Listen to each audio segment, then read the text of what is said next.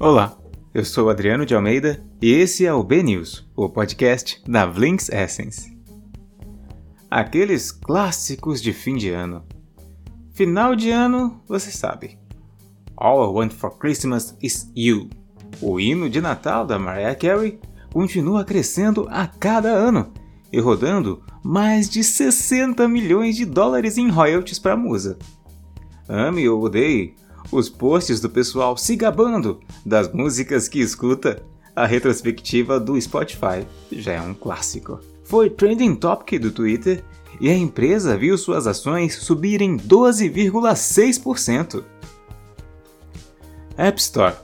Sem surpresa, o Zoom foi o aplicativo gratuito mais baixado do ano, com TikTok e Disney Plus logo atrás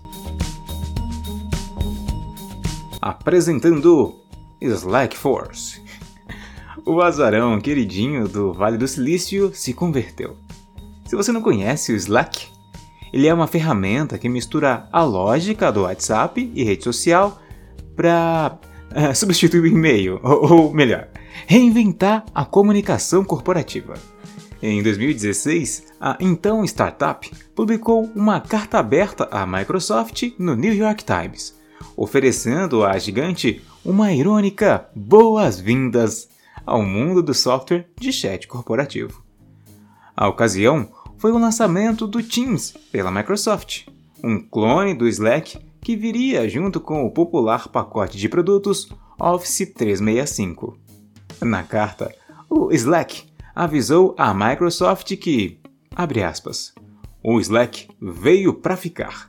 Estamos apenas começando. Fecha aspas. Mas os 4 milhões de usuários que tinha na época aumentaram para apenas 12 milhões 4 anos depois, enquanto a Microsoft, que adicionou o Teams ao seu pacote 365 sem aumentar o preço, levou o Teams de 0 para 115 milhões de usuários. Essa disparidade ajuda a explicar por que o Slack se vendeu essa semana para o Salesforce. O negócio, que avalia a Slack em 27,7 bilhões de dólares e receita de 833 milhões no ano passado, foi recebido com aplausos e oportunidades apontadas para ambas. Será a maior aquisição da Salesforce, superando os 15,3 bilhões pagos pela Tableau em 2019 é uma conquista notável para uma empresa que começou há só 7 anos e certamente um resultado feliz para os seus acionistas. Mas também ilustra o quão difícil é para as empresas menores enfrentarem as big techs que decidem entrar na sua área. Parece o fim de uma era. Uma era em que o povo da firma trouxe suas próprias ferramentas para o escritório. O Slack primeiro teve sucesso com pequenas equipes que queriam acelerar seu trabalho e muitas vezes foi arrastado para as organizações pelos primeiros usuários. Mas hoje, ondas de consolidação estão deixando as pessoas com opções mais à la carte. PS: o inimigo do meu inimigo é meu amigo.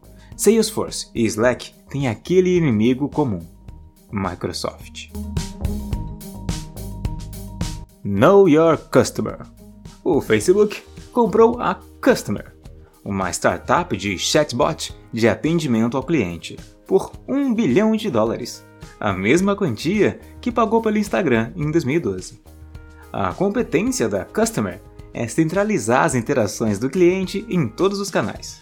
A empresa condensa o contato do cliente por meio de texto, e-mail, chatbot e aplicativos sociais em uma única tela, permitindo que as empresas construam um retrato mais claro de quem está olhando seus produtos.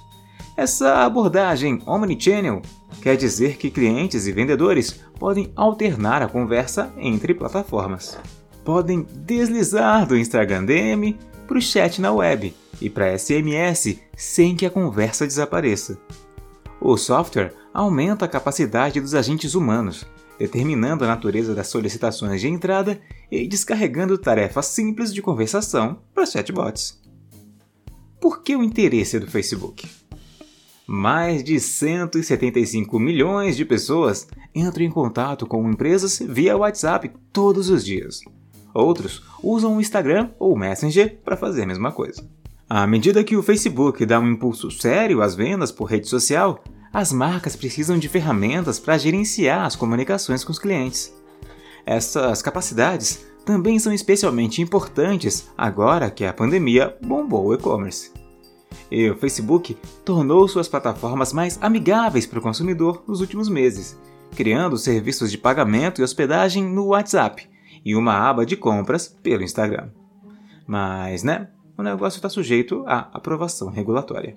Vamos lembrar que o relacionamento do Facebook com os reguladores é pior do que o nosso relacionamento com o Natal da pandemia.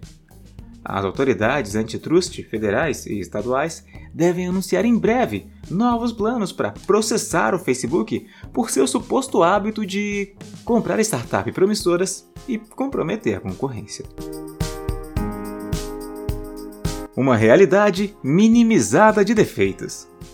Um vídeo no YouTube, postado há mais de uma década, começa com uma pontuação futurística estereotipada com chamadas de efeito dramáticas. Você já sonhou em mudar sua realidade? Por que apenas sonhar?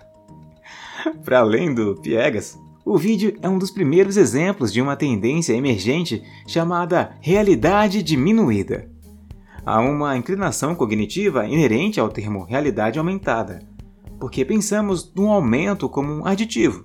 Esperamos que a RA introduza elementos virtuais, como sobreposições de dados e formas digitais em nosso campo de visão, a lá Pokémon GO. Mas a tecnologia tem o mesmo potencial para remover formas e recursos do nosso entorno que tem para adicioná-las. Realidade diminuída é o campo da RA que se concentra em mascarar, reduzir ou suprimir virtualmente características do ambiente de alguém. Muitas vezes, características que são feias, intrusivas ou de qualquer outra forma indesejáveis. Exemplos? Remover digitalmente edifícios desagradáveis da vista do horizonte de uma cidade. Suavizar automaticamente os ruídos do tráfego quando eles atingem um determinado decibel. Ou ofuscando os estranhos no pano de fundo do bar, para que você possa focar só no seu date. Conforme os óculos inteligentes proliferam e a RA se torne comum na próxima década, a realidade diminuída apresenta uma oportunidade de moldar virtualmente nossa realidade, em vez de simplesmente construir em cima dela. O Facebook Oversight Board, o comitê de supervisão independente criado para ajudar a empresa a navegar por questões desafiadoras de moderação de conteúdo, selecionou os primeiros seis casos que vai julgar. Um deles é brasileiro, um caso sobre fotos com nudez relacionada a sintomas de câncer de mama. O Spotify está recrutando artistas de alto escalão para promover o seu novo recurso de stories. Vídeos curtos de Jennifer Lopez e Megan Thee Stallion estão começando a aparecer em algumas playlists criadas pela empresa. o TikTok realiza a primeira ação física em shopping de São Paulo. Batizado de JK Iguatemi Vibes, é basicamente o espaço para que os shoppings tenham acesso a equipamentos que ajudam a criar vídeos curtos. V-News, o podcast da Blinks Essence.